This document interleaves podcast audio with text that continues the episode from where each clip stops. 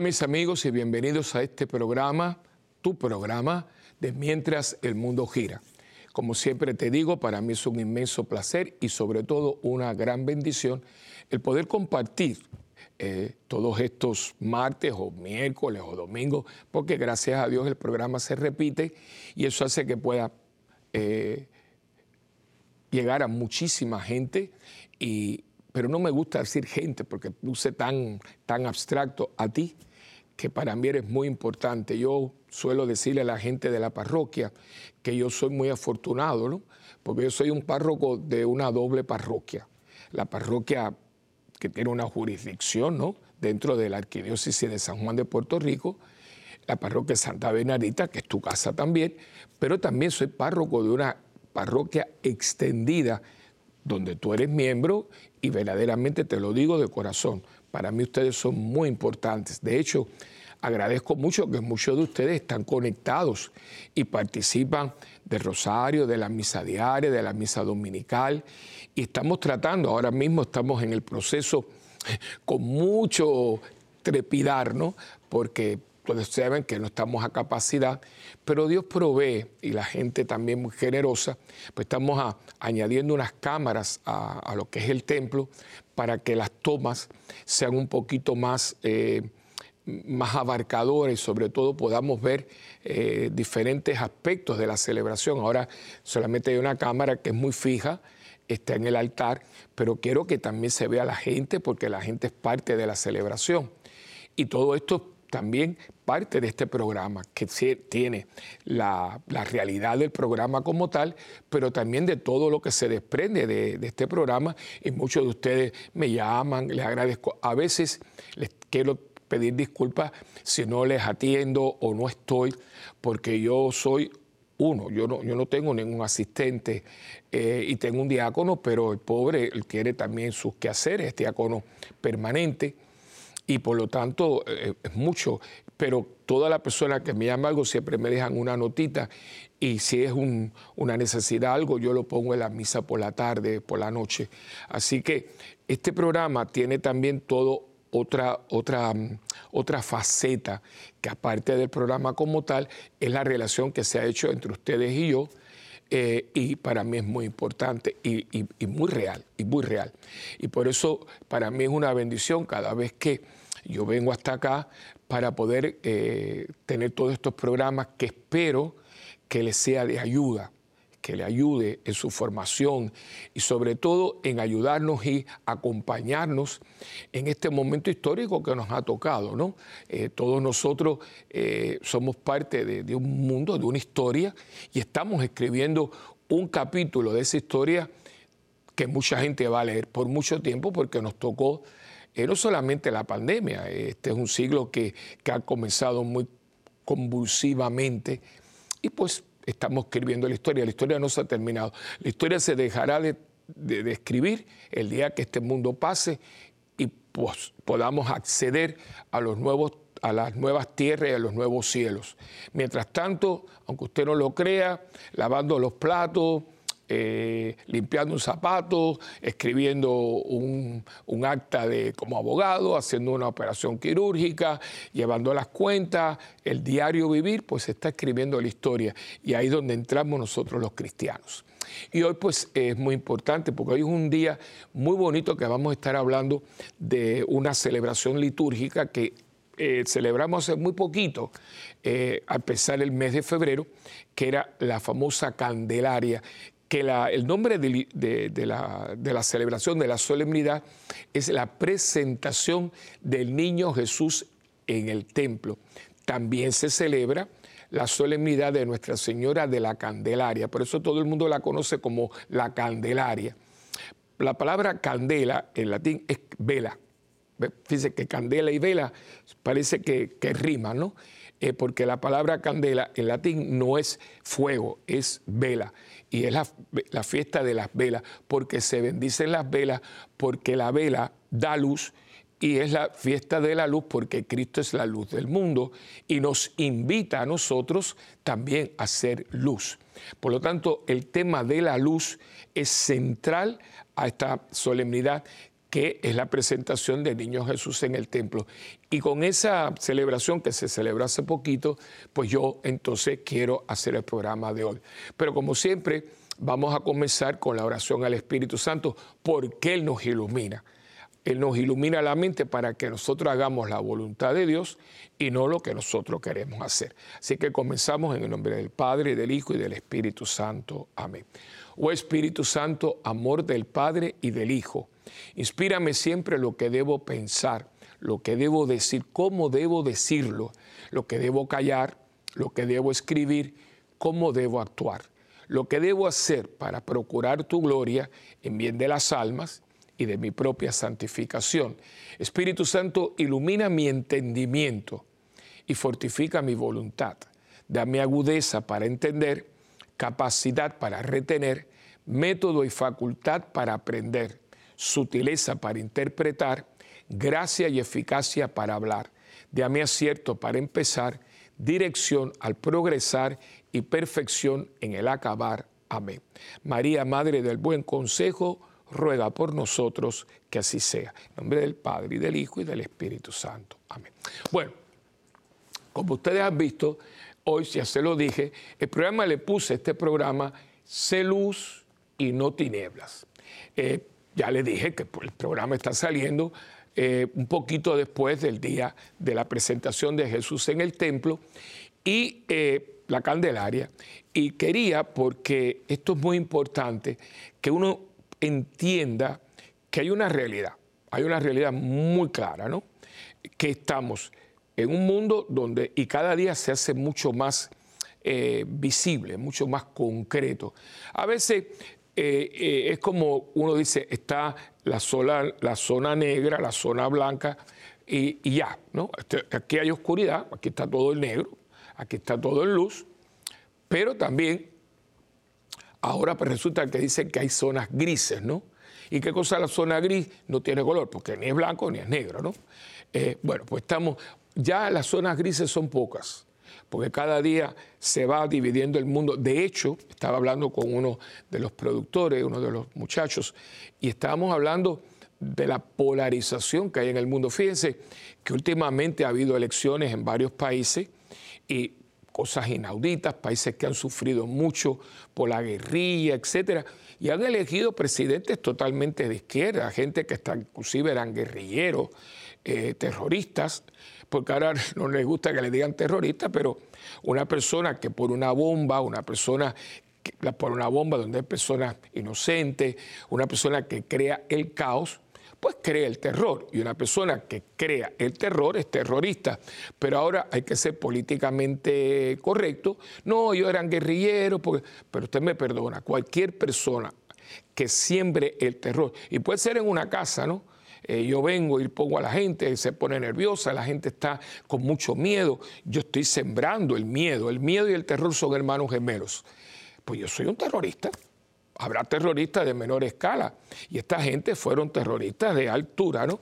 Y ahora resulta que se sientan en los congresos y hay que, no, no, digo que no se perdone, todos cometemos errores, todos, empezando por mí, pero que uno no, no podemos tampoco tapar el cielo con un dedo, ¿no? Estas personas hicieron unas cosas y a muchas de ellas eh, tienen sobre su conciencia que Dios los perdonó y que yo tengo como cristiano de perdonarlo de corazón Claro que sí, yo soy el primero que digo amén.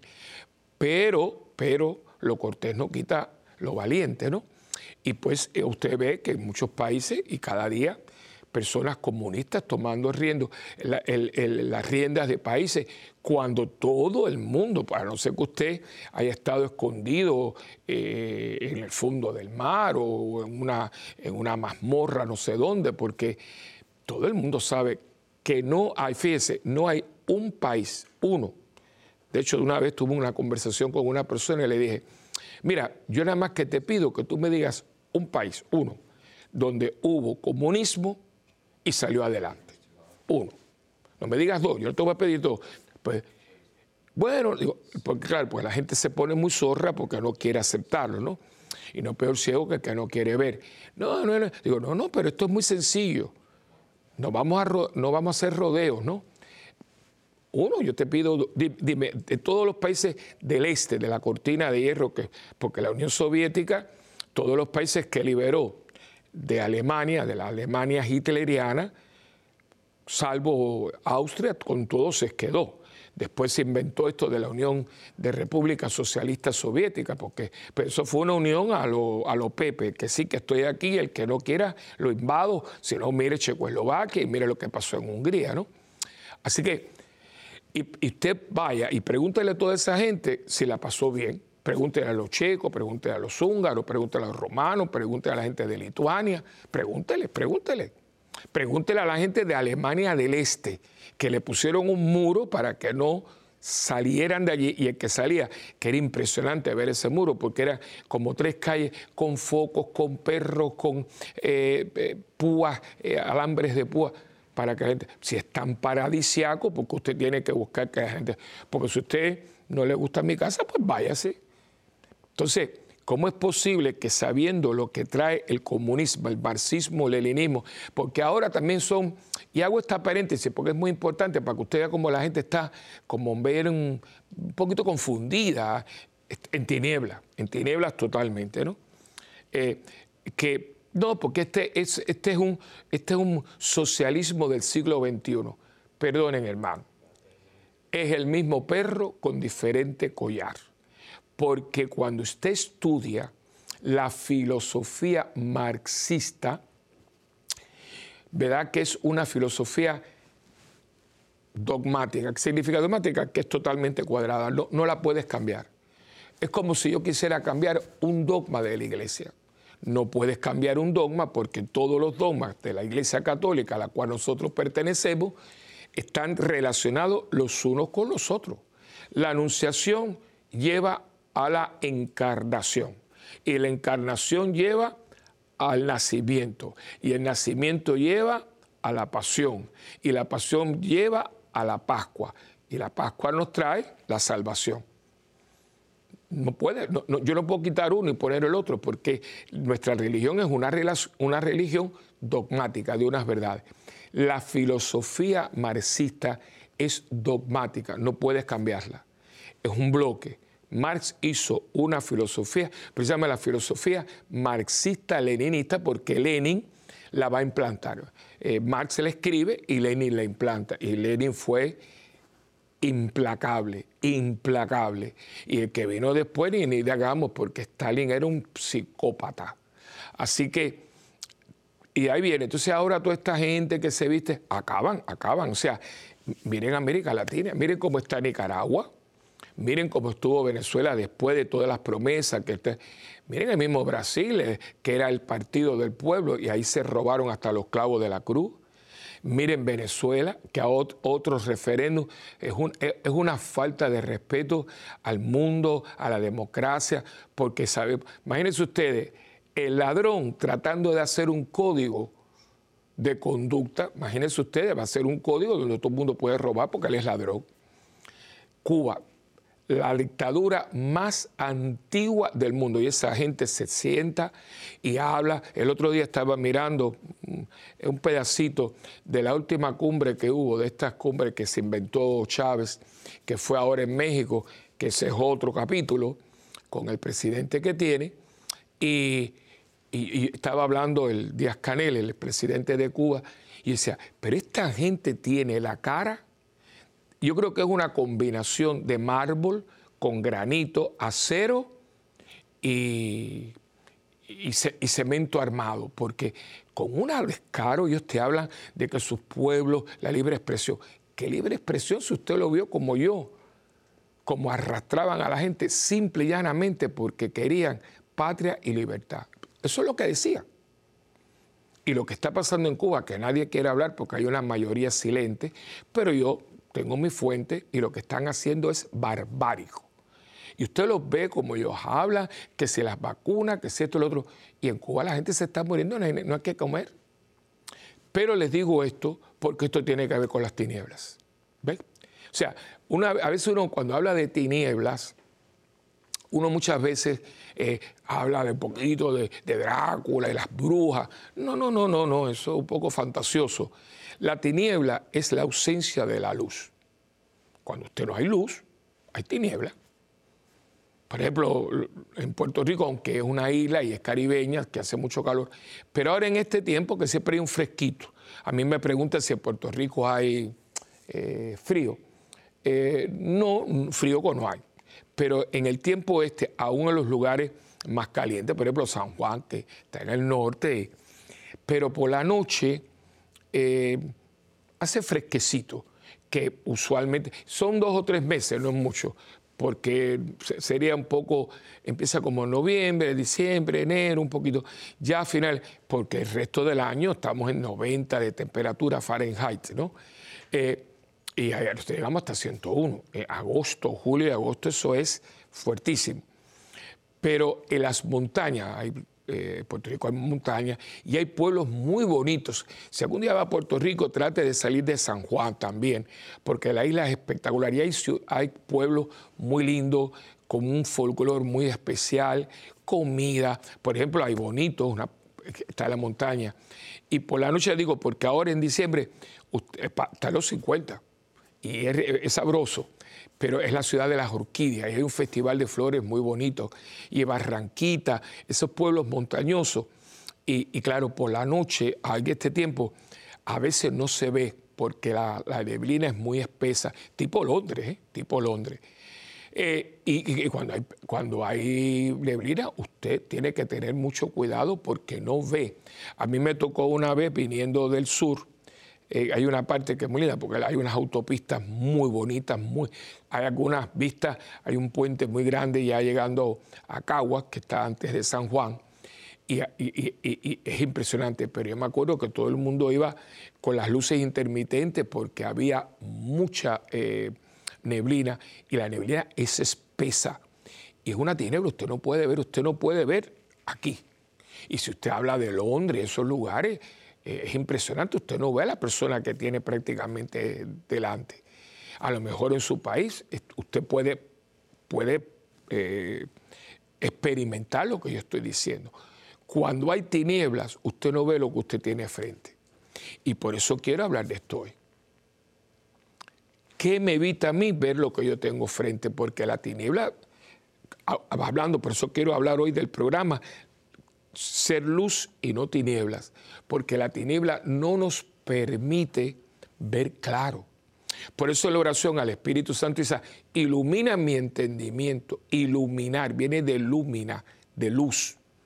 Y hoy en día hay mucha gente que es muy inteligente, muy preparada, está muy bien formada, pero no tiene luz. Porque una cosa es ser inteligente y otra cosa es ser sabio. La inteligencia tiene que ver con formación académica, con talentos, con capacidades intelectuales. La sabiduría tiene que ver con una iluminación interior de cabeza y de corazón, de alma. Y hay gente que es muy sencilla, que escasamente sabe leer y escribir, pero, pero, tienen una luz. Que esa gente son los campesinos que te hacen así. Dice, va a llover, y a veces usted ve el parte meteorológico que te dice que saque el paraguas y no llueve. Y el día que dice que no va a llover, cae un aguacero. Pero el campesino cuando hace así, dice, va a llover y llueve. Porque tienen una sabiduría que sale de la tierra, del campo, de la naturaleza. Pues son gente que están en contacto con la naturaleza, que al fin y al cabo es una creación de Dios. Y quiero, antes de ir al segmento, hacerle una historia. Yo la hago mucho a veces eh, cuando estoy en ciertas eh, conferencias, porque me parece que para este, este programa eh, viene como anillo al dedo. Y esto es una historia, un cuento, ¿no? Y todos los cuentos son muy, muy, muy buenos a veces, ¿no? Especialmente si son fábulas, porque la fábula trae moraleja. Y esta ya va a ver cuál es la moraleja. Pues se cuenta que había un, señor que muy intelectual, muy preparado, un hombre muy soberbio, pero la soberbia tenía fundamento en él porque era un hombre con PhD, maestría y doctorado, y que no sabía ese hombre. Y él tuvo que ir a un lugar muy recóndito, eso que todavía existe, y cuando llegó, pues había un río muy, muy ancho y muy profundo y buscó y no había, no había puente, no había lancha, no había botos. este, pero él tenía que cruzarlo, era una investigación que estaba haciendo muy importante para un libro que estaba escribiendo. Y entonces se da cuenta que lo único que hay es un botecito con un señor que estaba allí. Le dice, mire señor, usted sabe cómo yo puedo pasar, porque yo necesito pasar este río y no veo, no veo ningún medio de hacerlo. Y le digo, mire, aquí no lo va a poder hacer. Yo soy el único que puedo llevar a la persona de una orilla a la otra. bueno, ¿y cuánto le pago? Dice, no, no, no, no. Si a mí me gusta ayudar a la gente, yo lo monto. Vaya, vamos, yo lo llevo. Y se montaron y el Señor empezó a, remar, cruzando de una orilla a la otra. Y cuando iban remando, ese señor que estaba muy orondo, le dice, me venga acá usted sabe escribir, usted sabe la poesía, la literatura. Dice, no, no, no, señor, yo, mire, yo escasamente sé poner ahí mi nombre en un papel y es más, casi es más carabato que mi nombre, es lo único que yo hacer. Entonces el hombre le dijo, hombre, pues usted sabe qué, usted ha, usted ha perdido 20 años de su vida. El hombre se quedó así.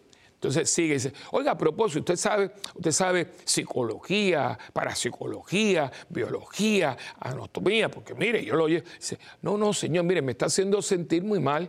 Ya le dije que yo escasamente sé poner mi nombre en un papel. Hombre, pues usted no sabe nada de eso, usted ha perdido 50 años de su vida. El hombre estaba pobrecito y seguía remando. Y viene otra vez. Oiga, usted sabe música, teatro, poesía, usted sabe arte. Dice, oiga señor, me siento como una cucaracha en baile de gallina. Ya le he dicho que yo escasamente sé poner mi nombre en un pedazo de papel. Hombre, pues usted ha perdido 100 años de su vida. Ya vamos, 50, 20, 70 y 100 son 170. Y en ese momento, como estaban hablando, el, pescador, el señor que estaba llevándolo, se, distrajo un poquito y el bote choca con un pedrusco que salía del río y empieza a hacer agua. Y el pescador le pregunta al hombre, oiga, ¿usted sabe nadar? Dijo, no, dice, óigame, pues usted ha perdido su vida. Sabía muchas cosas, pero la que tenía que saber. La persona sabia sabe muchas cosas, pero sobre todo sabe nadar. El que vive en tinieblas cree que sabe mucho, pero no sabe nada. Y cuando vienen los momentos donde chocamos con las rocas y los peñascos que salen en el camino, no sabemos nadar y nos ahogamos. Si no, mire la cantidad de personas, espero que usted no esté entre ellas, que sabe muchas cosas y esto y lo otro, pero no sabe lo esencial. Lo vemos también en la vida cristiana. Gente que va y gente que es esto y que dice que no sé cuánto, que no sé qué, que yo pertenezco a esta asociación y que yo tengo esta medalla y que yo fui aquí. Pero cuando vamos a lo básico del cristianismo, que es ser una persona que ame a Dios con todo su corazón, con toda su alma, con toda su mente y con toda su fuerza, y al prójimo como a sí mismo, eso nada. ¿Por qué? Porque soberbio, es una persona muy arrogante, es una persona muy, muy hostigante para entonces, o sea, no sabe tratar a las personas y muchas veces utiliza su llamado cristianismo para aparentar y hacerse pasar por santo cuando sola santo es Dios. Así que, ¿por qué? Porque tiene inteligencia pero no tiene sabiduría, no tiene luz, tiene tiniebla. Y cuidado porque como así como le hablaba de la neblina y la tiniebla, no la puedes no la puedes tocar porque usted no toca, usted no toca la niebla, usted no toca las tinieblas pero están ahí y ofuscan y no nos deja ver claro. Y es muy importante que nosotros estemos muy claros porque estamos en un momento, y lo vamos a ver un poquito más concreto cuando vengamos del receso, del pequeño intervalo que hacemos. ¿Por qué? Porque en este momento hay tanta tiniebla en el mundo, muchísima dentro de la iglesia, en nuestras comunidades, dentro de la familia, dentro de nuestras propias vidas. Y parte del examen de conciencia que hacemos todos los días, pidiéndole a Dios la humildad que no nos sale sola. La humildad hay que pedirla porque nosotros por naturaleza lo humildes no somos. Habrá algún alma privilegiada, ¿no? Pero normalmente todo el mundo tiene su orgullosito y tiene su cosa y todo el mundo cree, aunque usted no crea. Y los que dicen que no son los peores, porque dime de qué alardea y te diré de qué carece. Todo el mundo empieza, a todo el mundo le, encanta, todos nos encanta sacar el pedigrí. Somos muy humildes, pero enseguida, por aquí o por allá, quien sea. Entonces, todos los días tenemos que pedirle mucha humildad a Dios para poder reconocer quiénes somos, que tenemos, que no tenemos, que nos hace falta. Y sobre todo, pedirle a Dios humildemente, Señor, dame la luz, porque yo muchas veces no veo lo que tengo delante de mí. Yo siempre suelo decir así con la parroquia, a modo un poco simpático, tenemos tan poca visión que tenemos la nariz y usted aunque se vuelva visco no la puede ver. Fíjense, fíjense qué poca visión tenemos, eh, visión, visión de ojo, que yo no me puedo ver la, la punta de la nariz y la tengo aquí. Es lo más cerquita que yo tengo. Y aunque yo me ponga visco, yo no me puedo ver la punta de la nariz. Pues así como físicamente tenemos esa experiencia, Muchas veces tenemos las cosas delante y no las vemos porque la tiniebla nos van envolviendo. Eso es parte de la estrategia de ustedes saben quién. Envolvernos en las tinieblas. Frases como todo el mundo lo dice, todo el mundo lo hace, las cosas han cambiado y el mundo no es lo mismo. Y yo pregunto, ¿de verdad usted se lo cree? ¿De verdad usted cree que, el mundo ha cambiado de tal manera que ya son 10 sugerencias y no 10 mandamientos? ¿De verdad que usted cree que el pudor, el recato, la deciencia, los buenos modales, la educación básica, ¿usted cree que ya eso no tiene el porqué? ¿Usted cree que es lo mismo tener un pantalón normal que yo tenga tres o cuatro rotos en este pantalón y con el frío que está haciendo, que digo, esta gente estará congelada aquí para abajo, ¿no? Y que mientras más huecos tiene, más caro es y usted paga por un pantalón roto. ¿Usted cree que eso es normal? Porque yo no creo que yo compre, por ejemplo, no sé, aquí yo tengo mis gafas, las tengo ahí, pero yo no compro gafas rotas y todavía más que, que yo pague por... ¿Pero qué pasó? No, pero es que esa es la moda, pero ¿quién inventó la moda? Usted no cuestiona eso. No porque lo inventó fulano. ¿Y quién es fulano? Como la gente dice, no, porque yo lo vi en la internet. ¿Y quién lo puso en la internet? Usted no fue más allá. O sea que si está en la internet o lo puso en la televisión o lo digo en noticiero, eso es palabra de Dios. Y sin embargo, a la palabra de Dios yo la cuestiono. Fíjese, o sea, yo le digo que esto está en la Biblia. Bueno, yo no sé, pero y entonces viene un comentarista o un de esta gente que está en la televisión o un artista y te dice cuatro barbaridades. Y tú se lo crees. Y usted va a decir a mí que eso es tener claridad de mente. Eso es tener sentido común, que es el más común de los sentidos y últimamente el menos común entre nosotros. Si usted cree que eso es luz, entonces sí que verdaderamente estamos en la oscuridad. Pero vamos a un pequeñito eh, intervalo y venimos enseguida con un programa de siempre, mientras el mundo gira.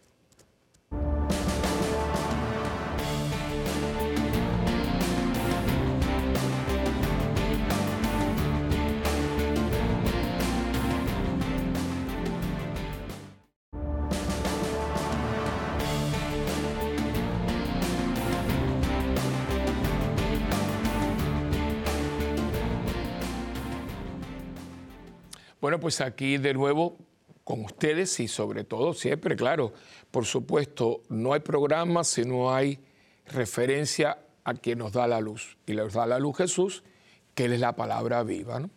Esto no es que yo lo refiera a una palabra, sino yo lo refiero a quien es la palabra. Lo que yo tengo aquí en, esta en este santo libro, en la Santa Biblia, es la palabra de Dios, que es viva y eficaz. Es decir, hace lo que dice porque está viva. Por eso el domingo, todos los días, pero los domingos en especial, la solemnidad, cuando viene el evangelio, el diácono el presbítero, ¿verdad? toda la solemnidad, y usted ve muchísimos lugares que así como hay un, flores en el altar y flores delante del púlpito o el ambón, hay velas, etcétera. Si usted ve la parroquia, yo tengo los candelabros en juego porque es el banquete de la palabra, porque es una palabra viva, me alimenta, y después el banquete de la Eucaristía. El Cristo que me habla es el Cristo que me alimenta con su cuerpo y con su sangre. Y siempre el programa tiene, yo, para mí es importante que lo que yo comparta con ustedes, yo lo, pueda eh, plasmar en la palabra, porque usted, aunque nos caigamos bien y nos gusta compartir, aunque sea visualmente, no virtualmente, pero aquí venimos a, saber de Él, a conocerlo a Él, a que Él sea nuestra luz para que no eh, metamos el delicado pie, ¿no? Porque si con Él de vez en cuando hacemos lo que no tenemos que hacer, imagínense si Él no estuviera con nosotros. Y hoy pues el texto es muy lindo y usted va a ver que es el texto de, de, la solemnidad, ¿no? De la presentación de Jesús en el templo y el texto es el capítulo 2 de Lucas, que por cierto es el el evangelista de este ciclo, el ciclo C en el cual estamos, el protagonista de los evangelios de todos los domingos va a ser Lucas. Esto lo, repito, ¿verdad? Eh, acuérdense que la liturgia cada año tiene un, un evangelista. El ciclo A pues tiene a Mateo, el ciclo B, que fue el que terminamos, tenía a Marcos, y el ciclo C tiene a Lucas. Y dice, bueno, y Juan, Juan se deja para tiempos especiales. Si usted se acuerda, ah, eh, en el ciclo anterior hubo un tiempo en que todos los domingos era Marco, pero hubo un tiempo en que era Juan, porque estaban dando el discurso del pan de vida. Por lo tanto, el A, el B y el C, los ciclos de la liturgia, tienen a su eh, un, eh, Mateo, Marcos, Lucas, estamos en el C pero los momentos, eh, por ejemplo, parte de la Semana Santa, viene Juan, que eh, añade algo, ¿no? O sea, que para que tengan un poquito de esta información. Y estamos con Lucas, ¿no? Y hoy Lucas, pues, viene como anillo al dedo, porque es el, el evangelista de la infancia de Jesús, así se le conoce. Y en el capítulo 2 versículos del 20 al 40, pues vamos a ver el fundamento de la celebración litúrgica que celebrábamos hace unos días atrás y que está dándole sentido al programa que yo estoy compartiendo con ustedes. Y comienza en el versículo capítulo 2, versículo 22, cuando dice, cuando se cumplieron los días en que debían purificarse, según la ley de Moisés, llevaron a Jesús a Jerusalén para presentarle al Señor. Sea, por eso esta fiesta, su nombre litúrgico es la presentación del niño Jesús en el templo. Como está escrito en la ley del Señor, todo varón primogénito será consagrado al Señor y para ofrecer en sacrificio un par de tórtolas o dos pichones conforme a lo que se dice en la ley del Señor. Vivía entonces en Jerusalén un hombre llamado Simeón, era un hombre justo y piadoso y esperaba la consolación de Israel. Y estaba en él el Espíritu Santo, muy importante. Por eso el Espíritu Santo es muy importante en nuestra vida. Por eso que Jesús hace referencia a él cuando dice, es preciso que yo me vaya para que yo le envíe al Espíritu Santo y él le dará a conocer todo lo que tienen que saber. Muy importante. Este es un tiempo donde la presencia del Espíritu Santo de la iglesia es de suma importancia. La oración al Espíritu Santo, la secuencia del Espíritu Santo, hay que hacerlo. Y no estamos acostumbrados porque, por, muchas razones que ahora no, voy a entrar, eh, eh, la iglesia no hemos hecho el debido hincapié en la presencia y en la eficacia de la acción del Espíritu en nuestras vidas. Todo el mundo habla, conocemos a nuestro Padre, que es nuestro Padre, a quien Jesús nos llama, nos dice que le podemos llamar papi, abba, eh, el Creador, el que nos envía a su Hijo. Conocemos a Jesús, que es, es quien es el, el verbo que se encarna, que nos enseña, que nos redime, que nos salva. Y ahora viene el Espíritu Santo que nos vivifica y nos santifica. Tres en uno. Cada uno, cuando actúa, actúa los otros dos. Pero hay como, diríamos, si pudiéramos usar una palabra humana, que no, no es la mejor, pero cada uno tiene como su especialidad. El Espíritu es, eh, el que santifica, el que vivifica, el Hijo es el que salva, el que salva y el Padre es el que crea. Tres en uno, uno en tres. ¿no? Entonces, este momento es muy importante y muchas personas como que no. Y es, y es muy importante entenderlo. ¿Saben por qué? Porque fíjense, esto tiene como un orden descendente y al mismo tiempo tiene un orden ascendente. El Padre nos da al Hijo y el Hijo nos da el Espíritu. El Espíritu nos revela a Jesús y Jesús nos lleva al Padre. Desciende para que ascienda. Y por eso dice aquí que en Él estaba el Espíritu Santo. Muchas veces cuando uno lee este texto, esa, esa, eh, está uno tan envuelto en, Simeón, en el niño, que este pedacito, esas esas son uno, dos, tres, cuatro, cinco palabritas. Bueno, hay una preposición, ¿no? En él estaba el Espíritu Santo. Y si en usted está el Espíritu Santo, usted no cae en tinieblas. Es cuando no está el Espíritu Santo que ilumina, cuando yo comienzo a ver las cosas malas como buenas. Empiezo a ver el pecado como una virtud. Empiezo a ver la cosa eh, indecente como decente. Empiezo a ver lo incorrecto como correcto. Empiezo a ver cosas que no tienen sentido como si tuvieran sentido. Y les digo, mm, me tomo un tiempecito, ¿verdad? Porque es parte del programa. Y perdonen que interrumpa el texto, porque con todo respeto a las damas que me están mirando, eh, y desgraciadamente, digo desgraciadamente porque este personaje es puertorriqueño, es de los nuestros, pues eh, perdonando a las damas, como ya dije anteriormente, no voy a decir nombre, no quiero, pero fíjense, eh, hoy en día uno tiene que tener mucho cuidado. De hecho, yo creo que en todos los negocios, en todas las agencias de gobierno y también privadas, inclusive a nosotros en la iglesia, todo el personal, tanto clérigos como laicos que trabajan en muchísimas eh, dependencias de la iglesia, en lo que es la administración, ¿verdad?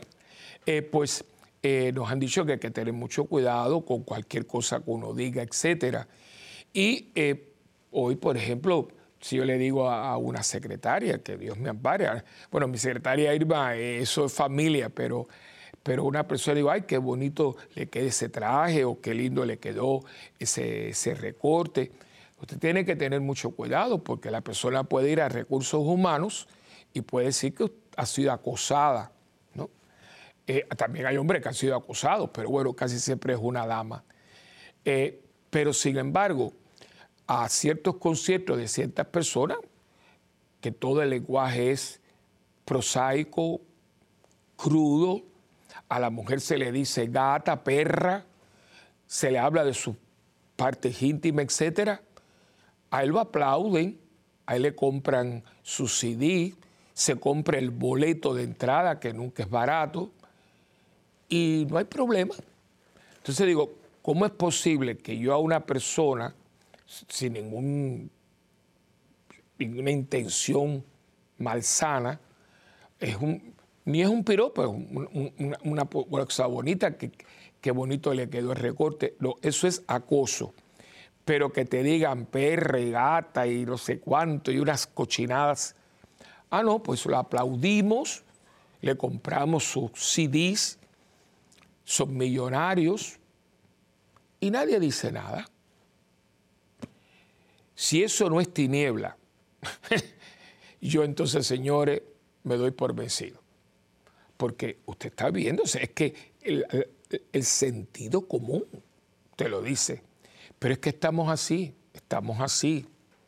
O sea, cuando una persona, de esto hemos hablado anteriormente en otros, en otros programas, cuando una persona se inflige dolor, y usted no me diga que ponerse una, una pantallita, por muy pequeña que sea, en la lengua, Oiga, si usted a veces se muerde la lengua como una bobería y usted ve no, las estrellas, la galaxia. Usted sabe lo que es abrirse un hueco en la lengua. Que usted ve que estas personas a veces te están atendiendo en algún negocio y están. Porque tienes, tienes una cosa en la lengua. En otras partes del cuerpo, digo, que eso, eso es lógico, es que eso es una enfermedad, masoquismo, ¿no? O sea, ¿qué pasó? Pero entonces le digo esto porque nos vamos cegando, nos vamos cegando, nos vamos entrando en una tiniebla y el mundo se encuentra en una tiniebla. Aquí la gente quiere pasar por bueno lo que no es bueno. Y no es cuestión de religión. Que usted entre en un lugar y usted no pida permiso, que usted no dé los buenos días. Eso no pasa de moda, eso se llama, señores, reglas esenciales para una buena convivencia. Que yo diga, me hace el favor, ah, no, pero ¿por qué tanta cosa? No, pero es que es un favor que usted me va a hacer. Es que esto no es cuestión de que usted sea más educado que nadie. Es que esto es reglas básicas de convivencia para no ser uno salvaje y coger a la gente por los pelos y darle cuatro bacetazos en la cabeza. Para no ser cavernícolas bueno, pues son leyes básicas de una sana convivencia. Que el cristianismo como que lo sazona con gracia de Dios.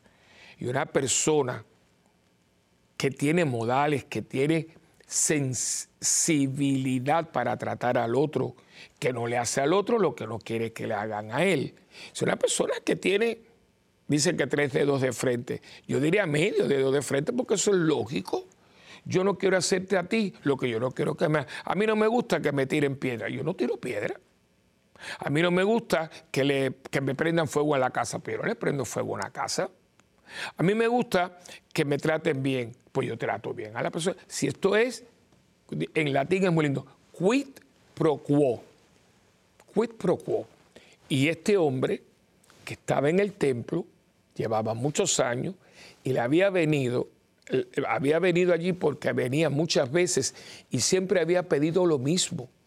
Señor, que yo no me muera si yo vera al Mesías. Y como cuando usted le pide algo a Dios con perseverancia, Dios se lo da, pues aquí vino. Pero quise ser mucho, ha querido hacer mucho hincapié en esto que muchas veces, pregúntese si usted cuando escuchó el texto, reparó en esa frase, que estaba en él el Espíritu Santo. Fíjese que no, se sienta mal. A mí yo que lo leo, que lo he leído muchísimas veces, a veces ni reparo, pero compartiendo aquí en el, en el programa para usted y con usted, mira, es verdad, porque es el Espíritu Santo el que nos revela, nos da la luz para que podamos ver lo que a veces humanamente no vemos. Y dice, y el Espíritu Santo le había revelado que no vería la muerte antes de haber visto al Cristo del Señor, movido por el Espíritu. tres veces nos está hablando del Espíritu Santo, tres veces en cinco líneas. Movido por el Espíritu, vino al templo y cuando los padres introdujeron al niño Jesús para cumplir lo que la ley prescribiría sobre él, le tomó en brazos y bendijo a Dios diciendo, ahora Señor, puedes, según tu palabra, dejar que tu siervo se vaya en paz, porque han visto mis ojos tu salvación, la que has preparado a la vista de todos los pueblos, luz, luz para iluminar a las gentes y gloria de tu pueblo Israel, luz para iluminar a la gente, porque sin luz no vemos y la luz tiene nombre, Jesús. Porque él mismo dijo, yo soy la luz del mundo. Y el que está en Cristo participa de él, que es la luz. Su padre y su madre estaban admirados de lo que se decía de él. Simeón les bendijo y dijo a María su madre, este está puesto para caída y elevación de muchos en Israel y como signo de contradicción y a ti mismo una espada, espada te va a atravesar el alma, a fin de que queden al descubierto las intenciones de muchos corazones. Aquí voy a, voy a dejarlo, ¿no? Para que queden al descubierto muchos corazones. ¿Qué quiero decir con esto? Que cuando usted eh, tiene la luz, muchas cosas quedan al descubierto. Y queda al descubierto la realidad en que está viviendo el mundo de hoy. Usted puede mirar eh, la situación en que nos encontramos y no vamos a reducir todo esto al COVID. ¿eh? Yo creo que el COVID se ha convertido dentro de su gravedad y su, y su seriedad muchas veces en una excusa. Esto que está pasando moralmente, yo diría vivencialmente, esto no tiene nada que ver con el COVID, esto somos nosotros. Yo no veo por qué usted, porque haya COVID, tiene que ser mal educado. Yo no creo que no tengo por qué usted, porque hay COVID, usted no tenga lo más, los principios más básicos, ¿no? Porque el mundo ha cambiado. No, yo no creo que el mundo ha cambiado. Si usted ve, el globo no ha cambiado, el globo terráqueo sigue siendo el mismo. Yo cuando estoy en Puerto Rico siempre digo, la latitud y la longitud de la isla siguen en el mismo lugar. Las montañas, las playas siguen en el mismo lugar. ¿Qué es lo que ha cambiado? Vamos a ser sinceros, nosotros. O sea que nosotros ahora que nos hemos empeñado en ver lo oscuro como lumínico y lo lumínico como oscuro. Eso es todo. Eso es todo. Fíjense que hoy en día eh, es muy eh, revelador que las personas eh, se vistan muy oscuro, que nuestros muchachos, que son el futuro, les encantan los colores violeta, el negro, esas niñas que a veces con un pelo precioso se tiñen de un negro, pero retinto, que dice, pero, pero qué afán de, de, de, oscurecerse, ¿no? Bueno, pero es que usted se oscurece porque usted se siente oscuro. Eh, cuando todo lo bonito tiene luminosidad, ¿no? Y yo creo que hoy en día tenemos que hacer un examen de conciencia. Por eso estamos hablando aquí de los grandes pecadores. No, no, no. Yo mismo sacerdote puedo, puedo perder la, la luz. ¿Cómo? Cuando no tengo la luz interior que me revela lo que Dios quiere de mí. Porque si yo no estoy haciendo lo que Dios quiere, aunque no necesariamente vamos a decir es pecado mortal, es una cosa fea, sucia, mala, pero si no es la voluntad de Dios, yo no voy a tener la luz para brillar, ni la voy a poder compartir con nadie porque no lo tengo, porque no estoy haciendo lo que es correcto. Y le pongo un ejemplo. Mire, vamos a suponer que este señor, vamos a poner un personaje, vamos a inventarlo, ¿no? El señor fulano, el señor Fernández, ¿no?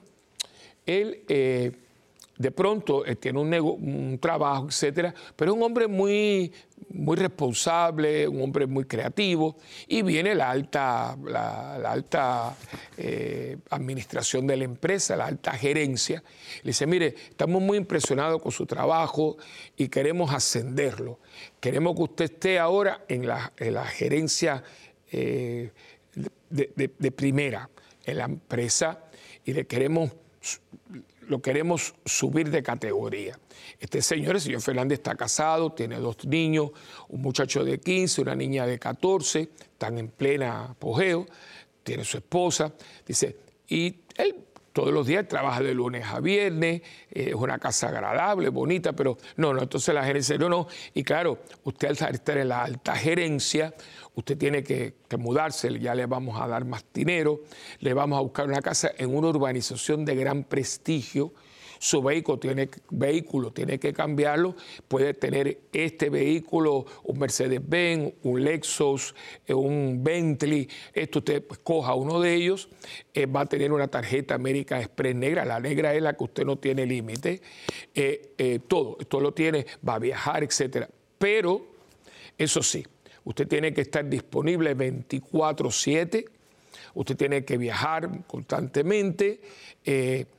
Eh, y tiene que estar a la disposición para ir para acá, para allá, para vamos a tener reuniones en algunos países, etcétera, y usted pues prácticamente tiene que fíjense, yo le pregunto, eso no es malo. Malo decir que eso es malo, ahí no hay nada ilegal, ahí no hay nada eh, turbio, es una cosa, es una empresa muy legítima y todo. Pero esto va a afectar grandemente su relación matrimonial porque prácticamente no va a estar en su casa.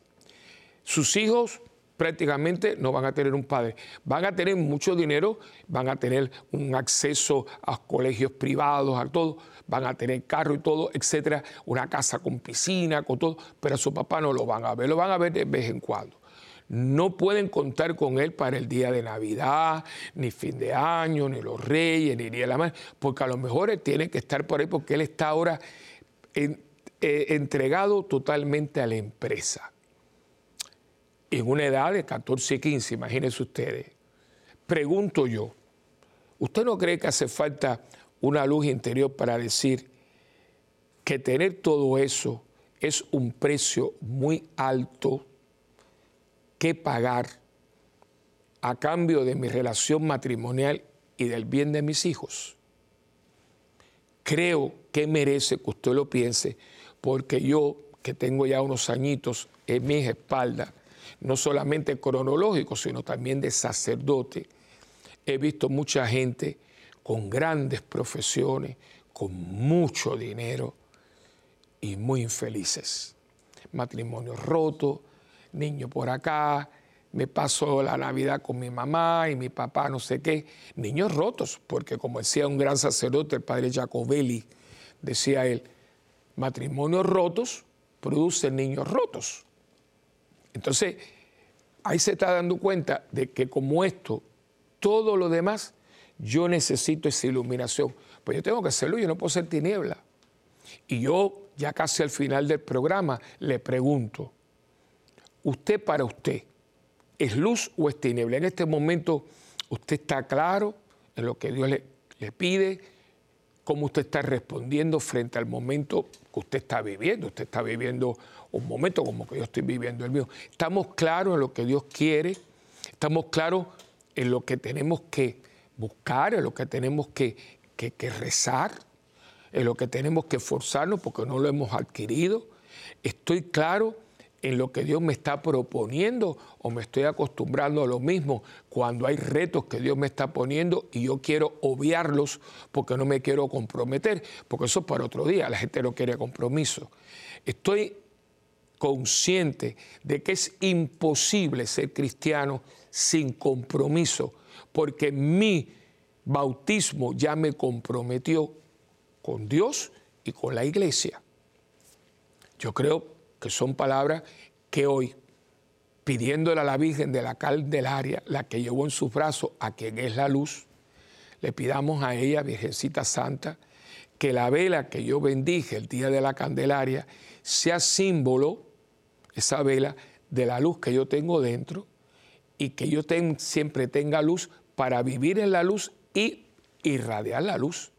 Que yo, Señor, por favor, te pido que nunca traiga oscuridad a nadie, ni a mí, ni a los míos, ni a la gente que comparte conmigo, mis vecinos, mis compañeros de trabajo, sino que al contrario, que yo siempre con la gentileza, con la caridad, con la compañía, con la buena palabra, con la palabra acertada, con una palabra bonita, con un gesto, abriendo una puerta, con una sonrisa, con una mirada, yo le puedo hacer el día mucho más agradable, brillante, lumínico a una persona que quizás se levantó hoy totalmente, totalmente descorazonada. Bueno, hemos llegado al final del programa. Eh, se va rápido, ¿no? Pero siempre es un placer. Acuérdense de, escribirnos, ¿no? Eh, escríbanos a mundogira.ewtn.com. Para nosotros siempre es un placer. Y también acuérdense que eh, nuestra página web es la parroquia santabernardita.org y también estamos en YouTube, ahí están las misas para que usted sea parte de nosotros. Y el teléfono, pues si usted quiere llamarnos a la parroquia, es el 787-762-0375. Y acuérdense que eh, también puede a mi Facebook. Facebook es muy fácil. Facebook es padrewilly.com. Ahí puede estar en el Facebook y, con mucho gusto. Y sobre todo acuérdense que hay una adoración, ¿eh? su oración y su patrocinio y su, eh, su aportación también. Acuérdense que de Dios tenemos una alianza. Yo oro por ustedes, ustedes oran por mí y juntos por el mundo. Que Dios me los bendiga me los guarde y que el Señor sea nuestra luz para que podamos ser luz para todos. En el nombre del Padre y del Hijo y del Espíritu Santo. Amén. Y hasta la próxima en este tu programa de Mientras el mundo gira.